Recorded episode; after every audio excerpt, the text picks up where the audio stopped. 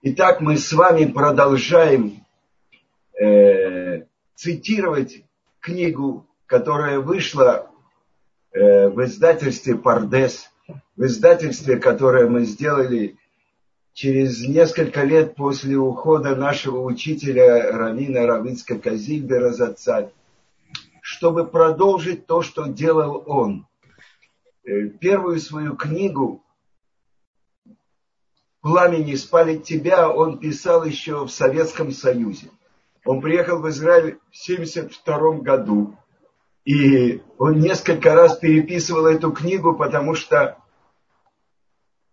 когда он уезжал, он э, подпольно э, перепечатал и сделал 10 экземпляров. И когда приходили прощаться какие-то люди, один из них, не сказав ему, взял этот экземпляр, и он вынужден был уничтожить все остальные. Он думал, что это сделала КГБ.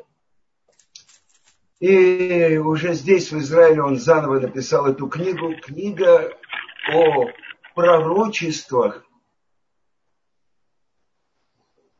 которые сбылись в еврейской истории.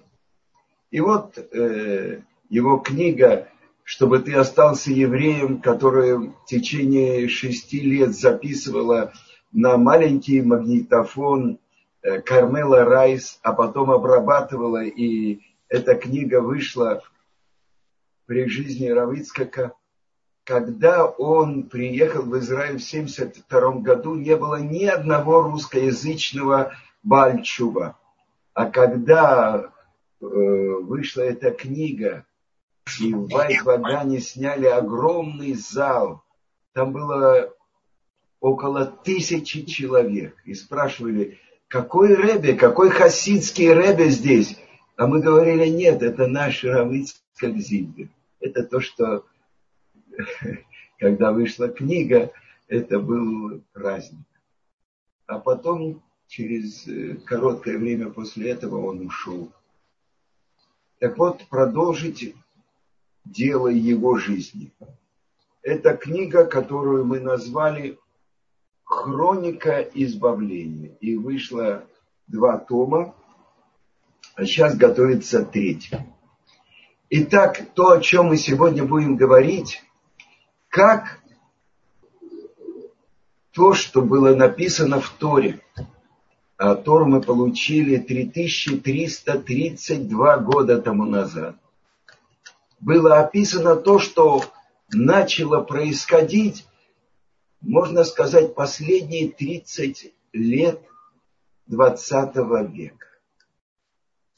И слава Богу, но в нашей жизни это произошло. И первая волна чувы возвращение светских евреев к Творцу поднялась после ошеломительной и впечатляющей победы Израиля шестидневной войне. Э, это 1967 год, а по еврейскому летоисчислению это 5727 год. И великие мудрецы восприняли, нашего поколения восприняли эту победу неоднозначно. Но при всем при том, вмешательства небес в дела земли были настолько яркими и очевидными, что основатель Ешивы Поневиш, ученик Хофицкайма, Равьосиф Шалом Каганеман, он написал отдельную специальную статью после шестидневной войны. И вот что он там писал. Мы окружены настоящими чудесами. И даже слепой может прощупать эти чудеса своими руками. Многие светские израильтяне тогда задумались. Они ощутили исключительность еврейской истории. Они начали пытаться постичь уникальность нашего народа, который вернулся на землю предков после двух тысячелетий изгнания и не могли найти убедительных объяснений. Я вам скажу, в 67 год я кончал школу и поступал в институт. И я помню это. Через несколько лет после этого вышла э, песня Галича.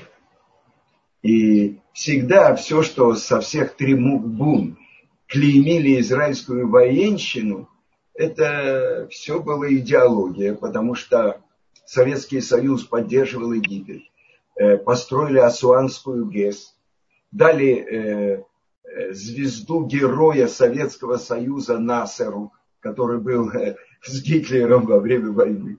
Так что для Советского Союза это тоже было большой неожиданный вопрос. И Галич составил эту песню и выступает на собрании, на каком-то многотысячном собрании э, представителей рабочих. И он читает то, что ему написано. Как мать говорю и как женщина, израильская говорю, военщина, их требую к ответу.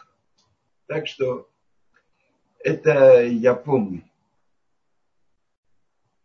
В свое время, то, что мы описываем раньше, э, э, первый премьер-министр Израиля, который вместе со своей социалистической партией был бессменным руководителем и побеждал везде на выборах, потому что из кибуцев прямо на автобусах возили людей и что они должны были выбирать. Те, кто голосовал не за Бен-Гуриона, э, как в Советском Союзе. У них не было возможности устроиться на хорошую работу и так далее. А противостоял ему Бегин, ученик э, Зева Жаботинского. И у него были какие-то э, места в Кнессете но всегда это правящая партия, как в Советском Союзе 99,9 за блок партийных э, коммунистов и, и, и беспартийных. Здесь это всегда было э, большинство э, левых кибуцев, которые всегда голосовали за правящую партию. Так вот, сам Бен-Гурион в книге описано, он вырос соблюдающей семье, а когда он увидел Герцля, и когда он понял, что это будущее еврейского народа, это построение социализма в одной стране, он еще видел Ленина, да, и Сталина он обещал, что будет еще одна социалистическая страна на Ближнем Востоке. Так вот, он думал создать новую идеологию государства, связанного с Танахом, но без заповедей, без исполнения. И, конечно, как очередная утопия это провалилось. Потому что мы учим Тору для того, чтобы ее исполнять, а не для того, чтобы это было какой-то фундамент нашей идеологии.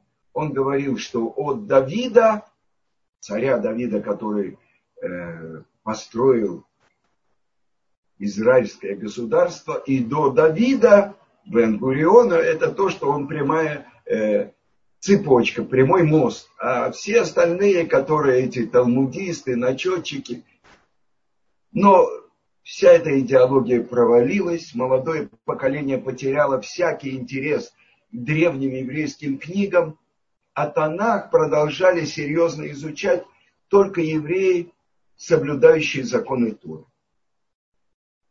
То, что э, идеология со, со, социалистическая и сионистская, они попытались совместить некоторые обрывки еврейских традиций с западными гуманитарными ценностями. Но постепенно молодое светское поколение потеряла всякий интерес не только к Танаху, но и к самому сионизму. В реальности жизнь в стране определялась лишь погоней за материальными достижениями. Благополучие, работа, деньги, путешествия, развлечения, бытовые удобства. Все как на преуспевающем Западе. Все идеалы рухнули. Над страной повисло облако бездуховности.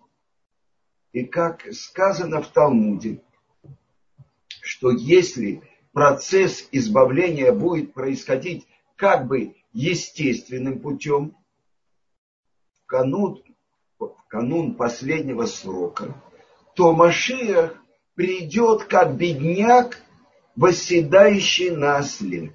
А осел на иврите – это хамор, а хомер – это материя. То есть последнее поколение будет во многом похоже на осла. Оно будет крайне приземленным и материальным. Хомри. Но еврейские сердца никогда не смогут этим удовлетвориться.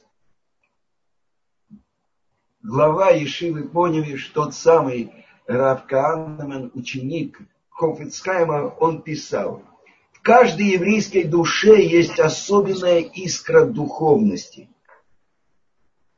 Поэтому все ложные идеалы отомрут еще в наши дни. И гораздо быстрее, чем мы предполагаем. И все вернутся к Творцу. И вот победа в шестидневной войне заставила многих евреев в мире по-новому оценить свою принадлежность к этому вечному народу. Многие начали задуматься, о возвращении к своим корням.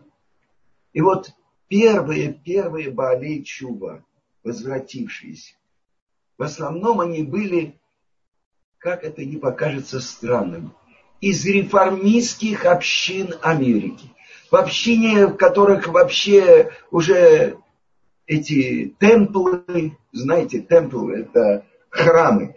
Мы, когда я преподавал в Торонто, и мы шли с детьми в синагогу в субботу. Вдруг мы видим, едет машина, выходит из нее человек в черной кипе, выходит его жена в черной кипе, выходит и два, два сына в черной кипе, э, закрывают машину, идут в темпл. Это суббота в этом реформистском храме. Именно оттуда, как бы с самого дна, клуб, еврейский клуб – равинша, может быть, и, и, и женщина. А, не буду говорить дальше. Так вот, именно оттуда появились первые Бали Чува. После шестидневной войны они заинтересовались государством Израиль, приехали, чтобы увидеть все своими глазами и остались. Именно тогда, это 1968 год, 5700 28 год. На горе Цион, возле могилы царя Давида в старом городе Иерусалима, была создана первая ешива для Баалей Чува. И она называлась диаспора, ешива диаспора, Тфуцот. Ее создателем был молодой американский раввин из Лейквуда, Раб Гольдштейн. Он приезжал в Москву, и мы с ним общались. Так вот, в новой Ешиве для Баличува царила атмосфера творческого поиска.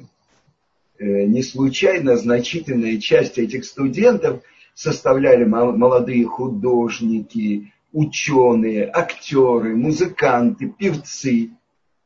Ешиве была своя рок-группа диаспора Ешива Бен, которая разрабатывала новое направление в музыке, еврейский рок. И вот в эту Ешиву,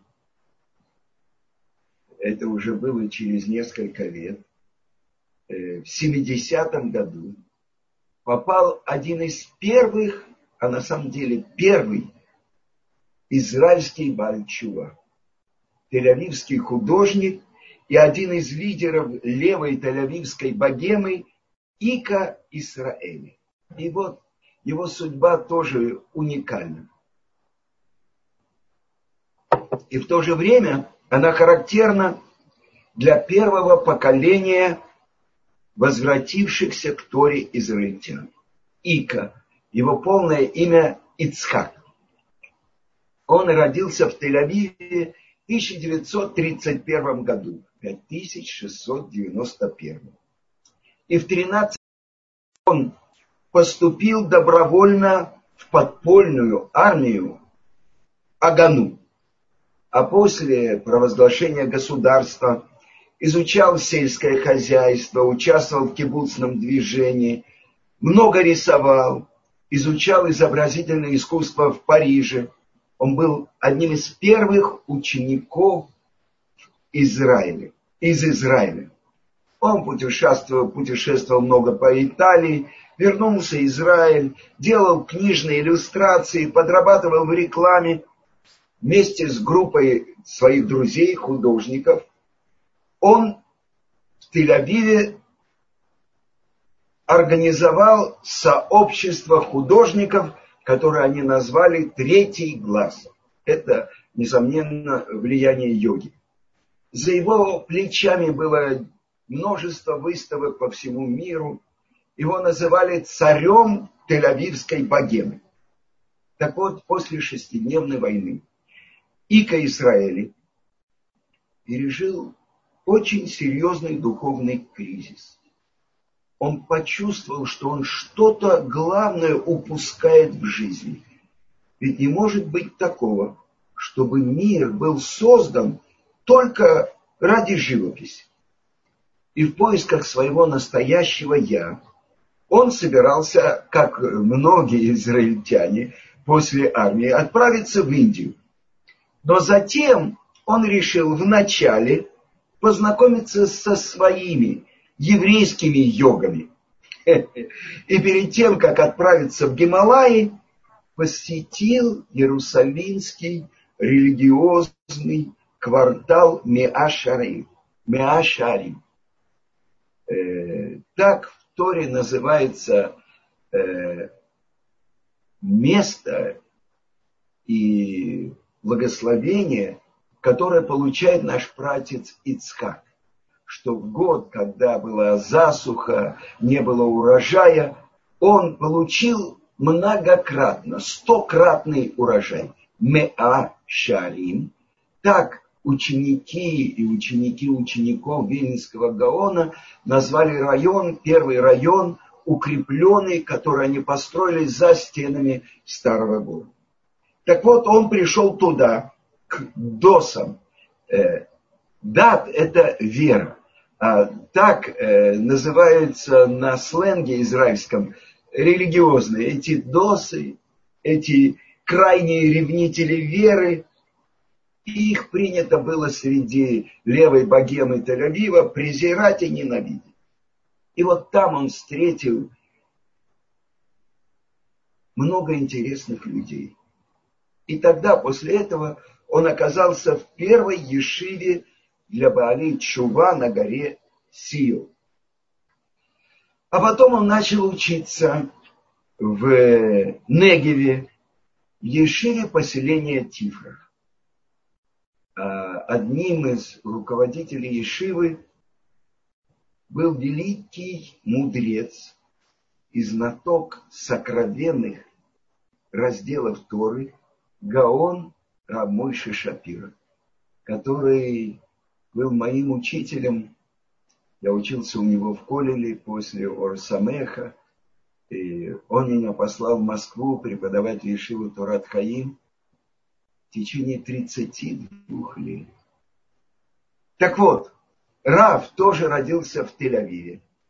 И даже на несколько лет был младше своего ученика Ики Исраэль. Отец э, Гаона Рамойши Шапира, Равмейр Шапира, вместе со своим братом, они приехали из Литвы. И они приехали, чтобы учиться в Ешиве, которая приехала из Ковна, из Слободки, в Хеврон. И, как вы знаете, в 29 году был большой арабский погром в Хевроне. И когда обрушился этот погром, они оба чудесным образом, Равмеер и Равсим Казисов Шапира, были в Иерусалиме. Это было 18 ава. И просто в тот вечер было обручение Равсимхи Зисова, э, Шапира, а я заслужил, что он делал халаки. Э, три года мы наших э, сыновей срезаем им длинные локоны и оставляем немножко пейс. Так э, я заслужил, что не только мой учитель Гаон Рабмойши Шапира, но и Раб Сим Казисов благословили моего сына.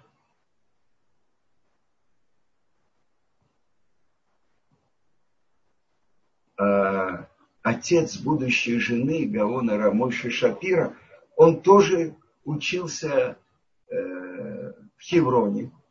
И вот когда был погром, его спрятал и спас тот араб, у которого он снимал комнату.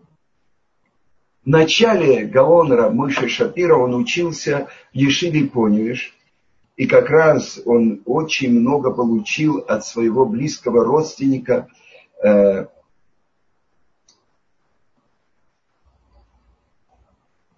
который был Машгиехом Ешивы, Рава Ильяу Деслер. А потом он учился э, в Иерусалимской э, Ешиве Хеврон. После погрома они переехали в Иерусалим, и там он учился, и очень много он получил как бы путь в учебе, в углубленном изучении Талмуда, он получил от великого близкого Рава. Рава, который из близко, э, внука Рава Хайма Соловейчика, Рабелула Соловейчика.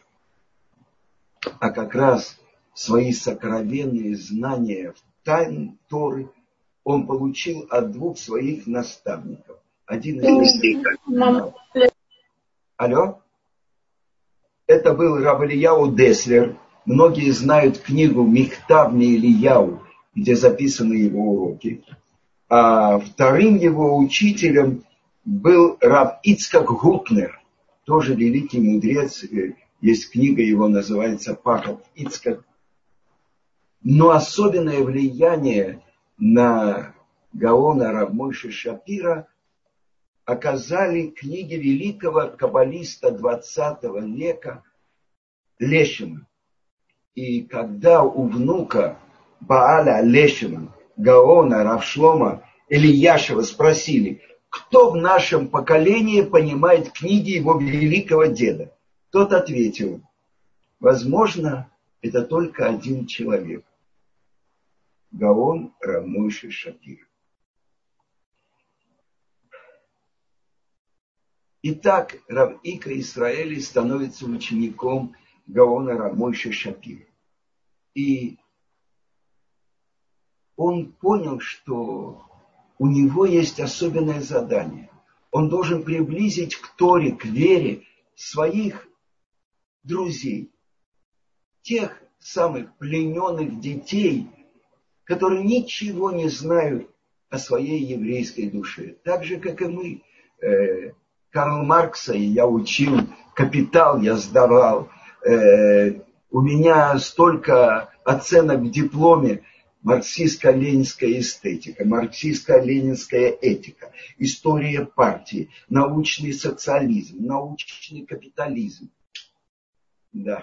Когда меня брали на работу э, в Иерусалимский музей преподавать пантомиму, они меня посмотрели на перевод этих оценок они сказали, зачем это столько нужно было тебе? Марксистско-ленинское, марксистско-ленинское.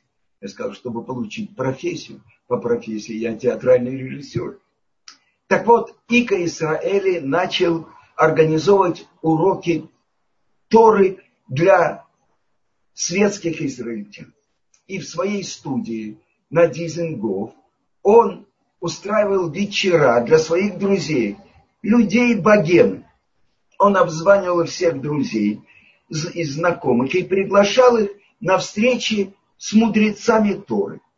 И сначала эти беседы проходили в праздничной атмосфере, сопровождались угощениями и даже не назывались уроками.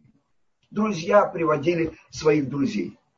И вот многочисленные участники этих домашних сходов даже назвали Ико Израиля почетным титулом Адмор Мид Дизенков, то есть Ребе с улицы Дизенгов, которая является центром Тель-Авивской богемы.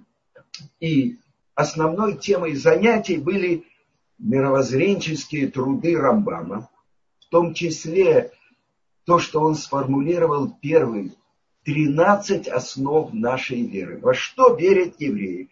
И поучение отцов, Перке Аво. И главным преподавателем стал наставник самого Адмора из Дизингофа, Рав Мойши Шапир. И спрашивали у Гаона Рамыши Шапира, человек, который э, возглавлял много ишив, уроки которого слушали и главы ишив, и совсем новые Балей. Почему такой великий мудрец тратит время на этих Балей Чува? И как-то Рабанит Шапира, Рабанит Ципора Шапира, она сказала, что Равин не отвечал, а на самом деле то, что написано в Перке вот, кто является мудрецом? Тот, кто видит зарождение нового. А несомненно, Баалей Чува, которое э, это движение выросло в целое поколение Баалей Чува – я был на одном уроке у Рава Зриэля Таубера. И этот урок был, может быть, 30 лет тому назад. Но я помню его пример. И он врезался мне на всю жизнь. Он говорил так.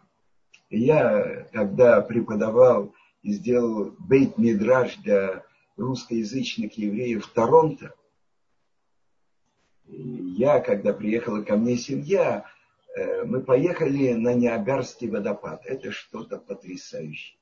Такие массы воды, которые обрушиваются. Это одно из чудес света. И вот он приводит такой пример. Все видят водопад. Не обязательно вода. Ниагарский, другой. Все понятно, сверху вниз.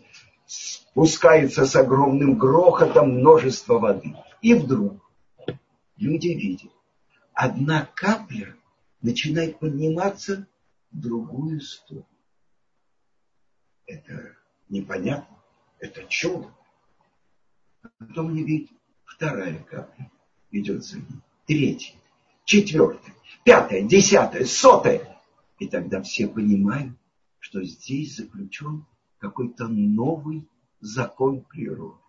Так вот это, это то, что произошло, можно сказать, последние 30 лет 20 века. И вот, э, в 74 году, в 73 году, была основана израильское отделение Ешивы Орсамех. Орсамех – это радующийся свет. Это Равсимха э, Равин, который так назвал свою книгу. И вот так и называют Ор Самех. Рабсимха из Двинска. Так вот, э, сначала было создано американское отделение, а потом вот как раз первым учеником в этой Ешиве стал Ика Исраэли. И одним из ведущих преподавателей в этой Ешиве оказался Гаун Рамуши Шапира. И на, он давал э, в четверг, где-то в 7.30 вечера начинался его урок, который в Орсамехе длился чуть ли не 30 лет. И на его уроки собирались люди со всех концов израильского религиозного общества. Главы Колелей, главы Ешив. А рядом тот, кто только вчера пришел в Ешив. И они занимали места за 20-30 минут до начала урока. Потому что потом протиснуться было невозможно. И закрывали дверь. Эти э, распространялись аудиокассеты. Они переписывались. И весь Израиль его слушал. В те же годы, 70-е годы, появилась еще одна англоязычная Ишива Двар Ярушалайм. Слово Иерусалима. И в ней тоже потом появилось много израильтян. А потом, э, где-то в 73-74 году, было открыто первое русское отделение. И его возглавил Равыцкак Зильбер. Но это потом. Тоже в 1974 году была создана еще одна ешива для Баалей Чува, Эша Тора, огонь Торы. Ее создал в старом городе Равнох Вайнберг. Он был тоже американским раввином. По происхождению он был слонинским хасидом и прямым потомком Адмора и Слонина. В 1953 году из э, Америки он прибыл в Израиль, чтобы посоветоваться с главой поколения Хазон Ишем. Это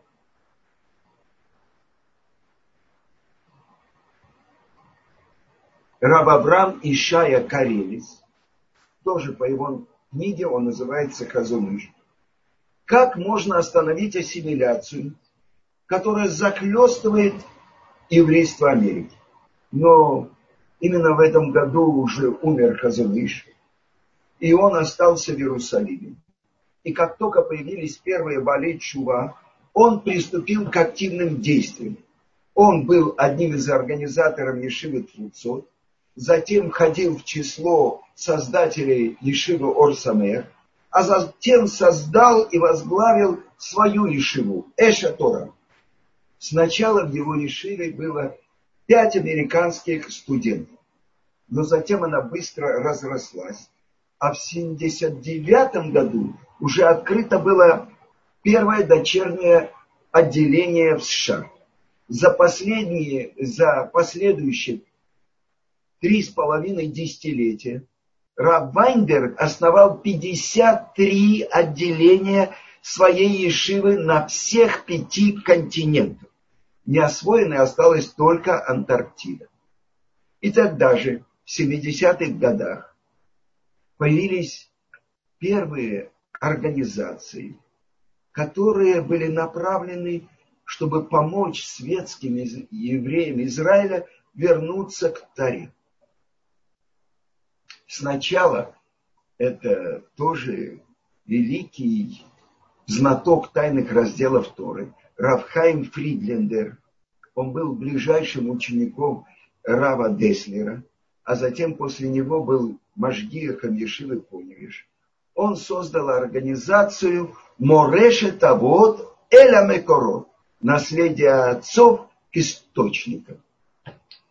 Значительное влияние на движение Чувы оказалась также организация Яд Ахим, рука нашим братьям и в ее э, деятельности э, участвовал великий наставник движения Мусар Равшлома Вольпе. Э, вслед за основателем этого движения Равесроилем Салантером были продолжатели. И сам Э, Ешива Слободка, это э, Равносен Финкель, он э, перевез Ешиву в Хеврон. И я приходил к Рав Шлому Вольбе в Иерусалиме, Бейт Мусар, которому он раз в неделю давал уроки. И он еще успел до войны поучиться в довоенной Ешиве мир – И он говорил, что там он встретил людей невероятного масштаба и ценности. И это Равьерухам из мира. И он даже не думал, что люди способны достичь подобного совершенства.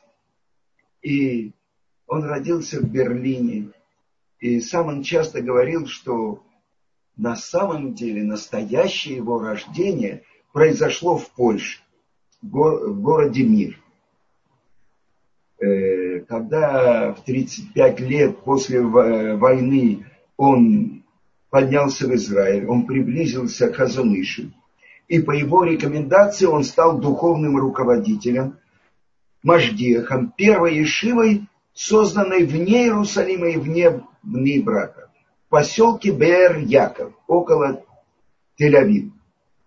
И в основном студентами этой ешивы были группа уцелевших в катастрофе юношей из Европы.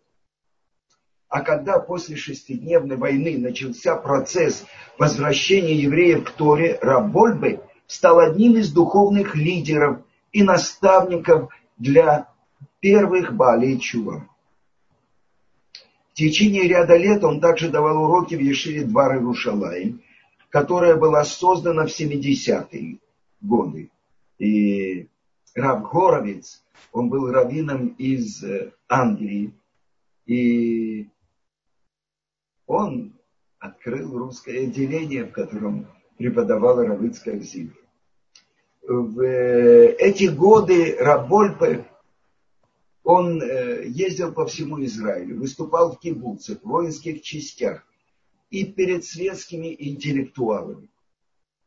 Он говорил, что на тех, кто верен законам Торы, лежит прямая обязанность возвратить к Творцу весь еврейский народ.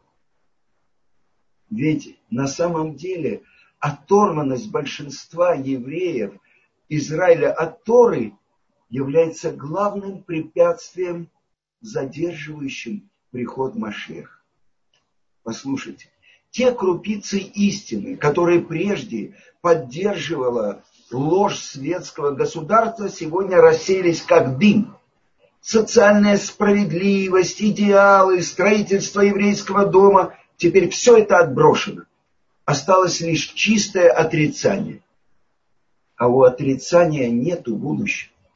Люди чувствуют, что необходимо возвратиться к истине и даже к соблюдению закона.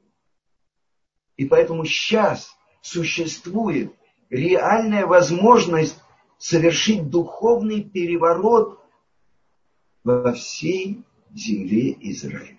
И он говорил, если бы нашлось 20 знатоков Торы, которые могут ясно выражать свои мысли, если бы они проехали по всей стране, от Метулы до Эйлата, посещая каждое поселение, каждый кибуц, каждую военную базу, каждую школу, и обращались бы к сердцам людей, то они смогли бы произвести великий переворот в стране.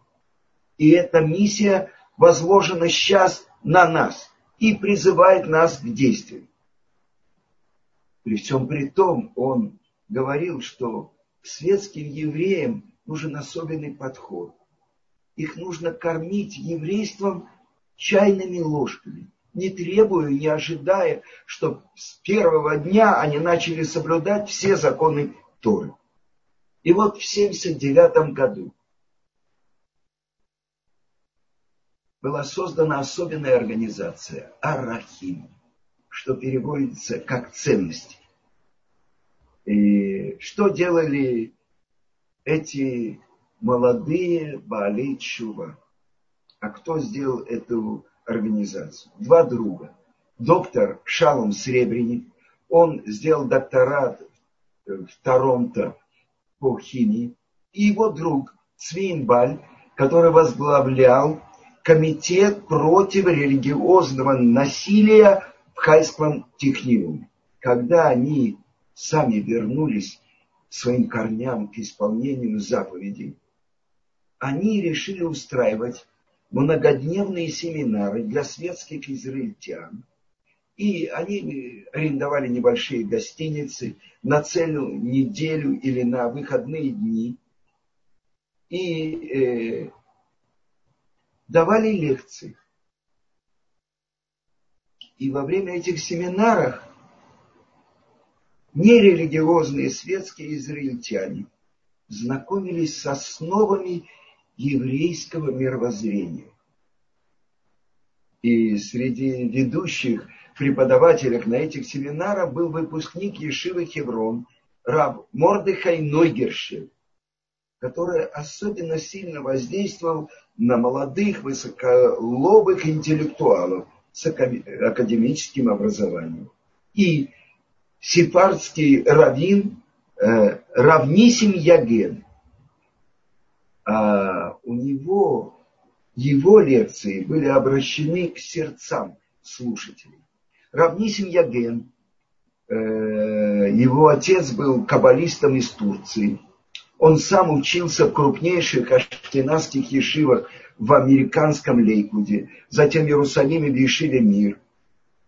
И руководствуя своим горячим сердцем вернуть евреев к Творцу, он сначала участвовал в становлении Ешивы Орсамех, потом присоединился к организации Арахим, которая устраивала семинары по всему Израилю. Во время своих захватывающих бесед он стремился побудить слушателей к практическому исполнению заповедей. Он обращался к аудитории в основном сефардских евреев, которые были масорти, то есть что-то помнили, что их дедушки делали, отцы. И он говорил им, кто возьмет на себя носить цицит, кто возьмет на себя соблюдать субботу. И многие его слушатели решались изменить свою жизнь. То, что потом делал э, всем известный э, сейчас я не могу вспомнить, йеменский еврей. Э, его лекции равнисимо Ягена, которые начало 70-х годов, записывались тоже на магнитофонные кассеты и распространялись по всему Израилю. И вот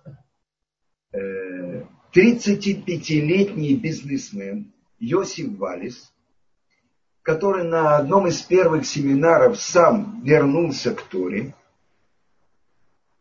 его назначили руководителем этой организации Арахим.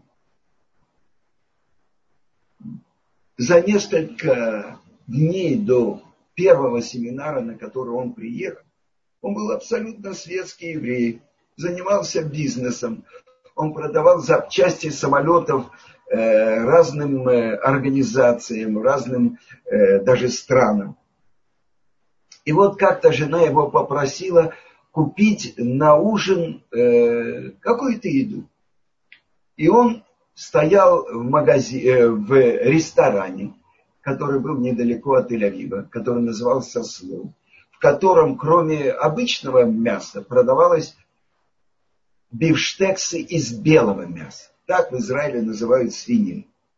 И вот он уже заплатил, и он стоит в очереди, а там было очень много израильтян.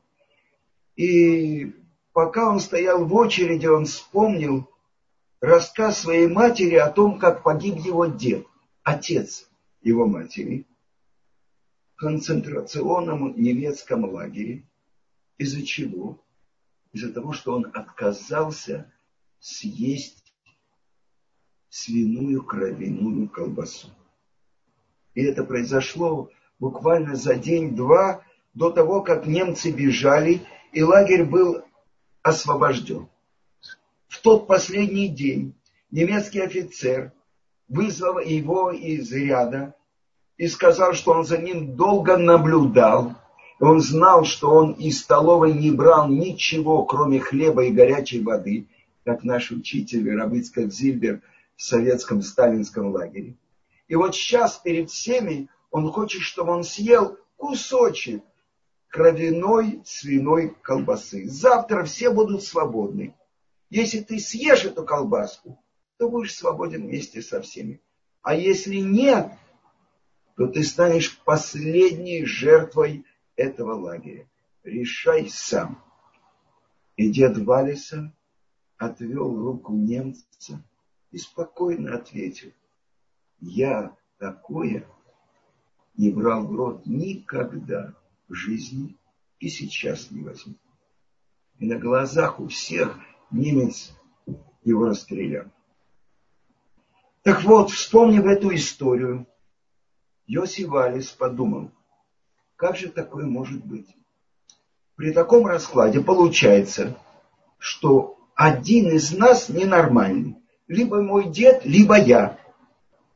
И он вышел из очереди, и в одно мгновение все его налаженная и спокойная жизнь рухнула. Через несколько дней он оказался в Иерусалиме на семинаре Арахим. И там он в первый раз был на уроке Талмуда. И обратил внимание, что уникальность еврейской учебы, она направлена на то, чтобы задавать как можно больше вопросов.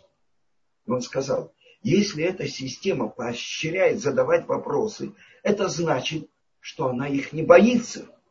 И значит, она уверена в своей истинности. И я хочу передать вам, у нас в издательстве готовится перевод этой книги удивительной, incredible она называется по-английски, невероятная, про его путь, про его корни, про его отца, который прошел э, немецкие лагеря. Так вот, я хочу вам рассказать. Он обратился к доктору Шалому Сребренику и сказал, скажите, вы не боитесь, чтобы я задавал вопросы? Он сказал, нет. А если я найду какой-то прокол, какое-то несоответствие вашей Торе, вы обещаете мне, что в самый святой день года, в Йом-Кипур, вы придете со мной к стене плача, к самому святому месту в Израиле, и я сделаю вам бутерброд, масло и свиную колбасу. И при всех в этот день вы ее, этот сэндвич съедите. И к его удивлению доктор Шалом Серебрин сказал, нет проблем, я готов заключить с вами соглашение. Вы понимаете? Это принципиальное отличие от всех идеологий. Тот, кто сотворил мир, он сотворил человека.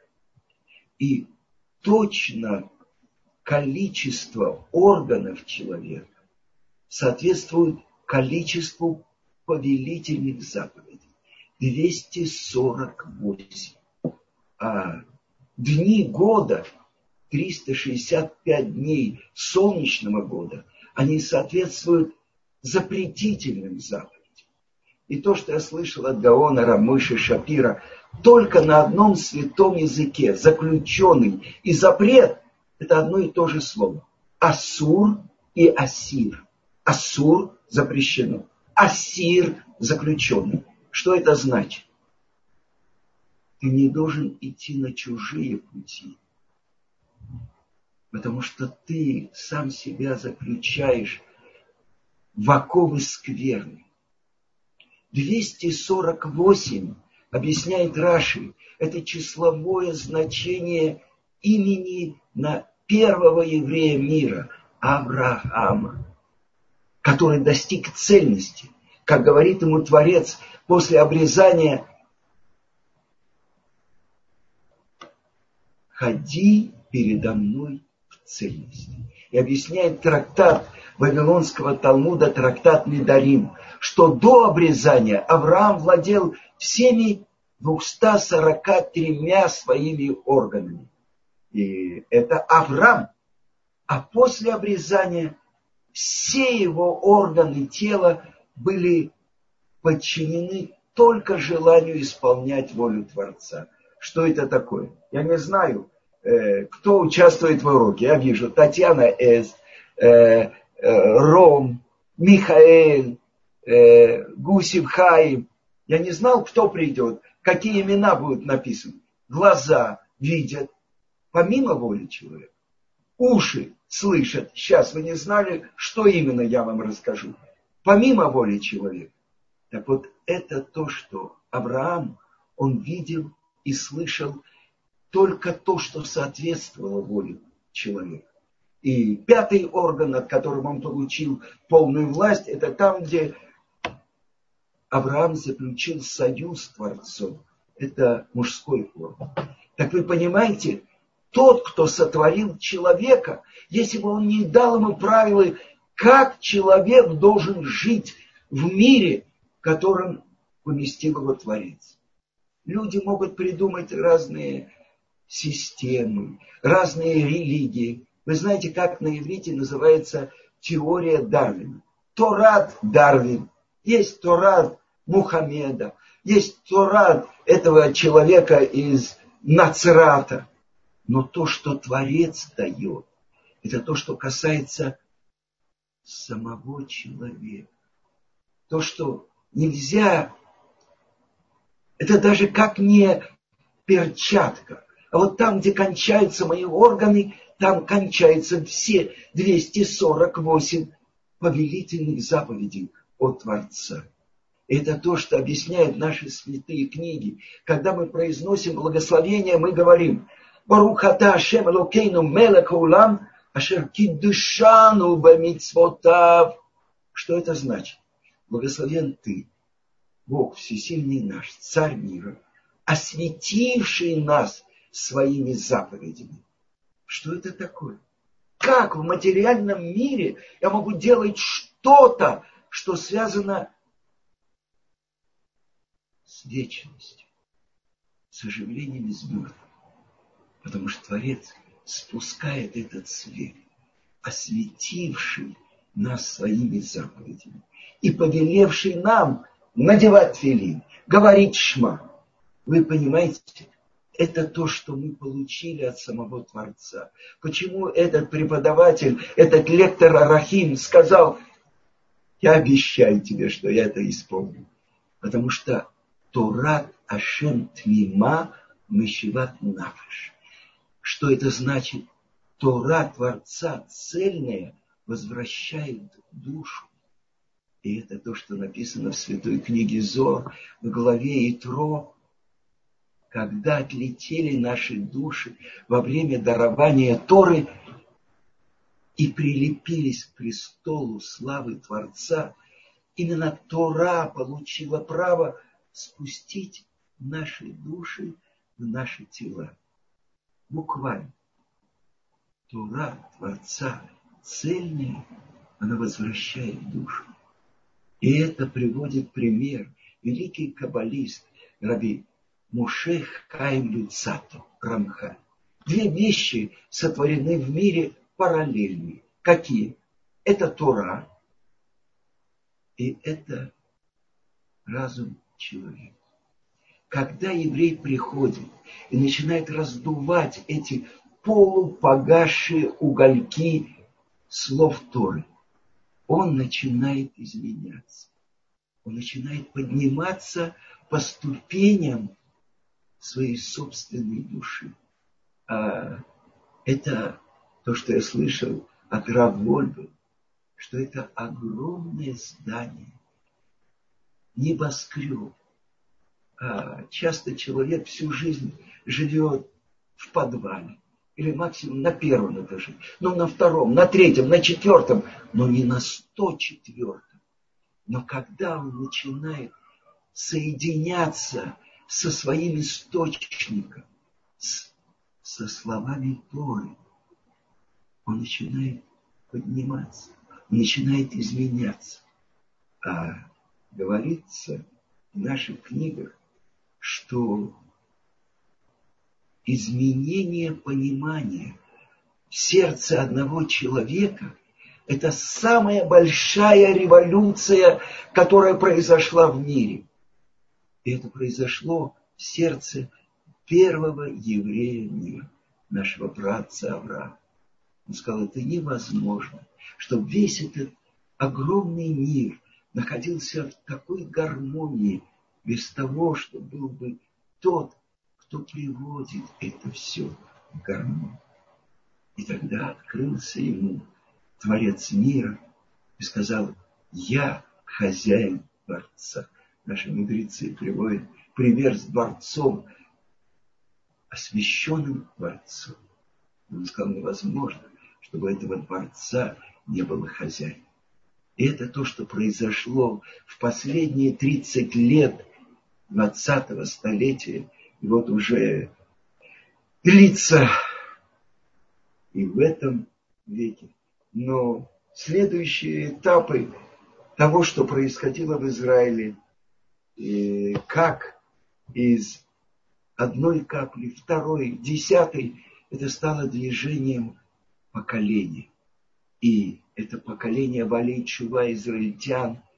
И как это произошло с нами, с теми, кто встретил нашего учителя Равицка Казильбера, который каждого из нас приводил и вводил в облака славы, там, где в пустыне находился переносный храм Мешкан, и там, где этот свет оттуда изливался на весь мир. Как в нашем поколении произошло это главное чудо – возвращение. Человек может вернуться только туда, где он уже был. И это великое чудо нашего поколения. Это великое испытание нашего поколения, что нам дана была возможность открыть эту тропинку. И вот то, что происходило в Израиле, то, что делал Гаон, Рамойши, Шапира, мы еще будем учить, мы будем еще читать дальше. И то, что делал наш учитель Равицкак Зильбер, они стали нашими поводырями, они стали теми проводниками, которые провели нас по этой тропинке. А откуда появилась тропинка? объясняют наши святые книги, что эту тропинку проложили прежде всего наши працы Авраам, Ицкак, Яков. А мы должны только вспомнить, что мы их потомки, и пойти за ними. Это чудо нашего поколения.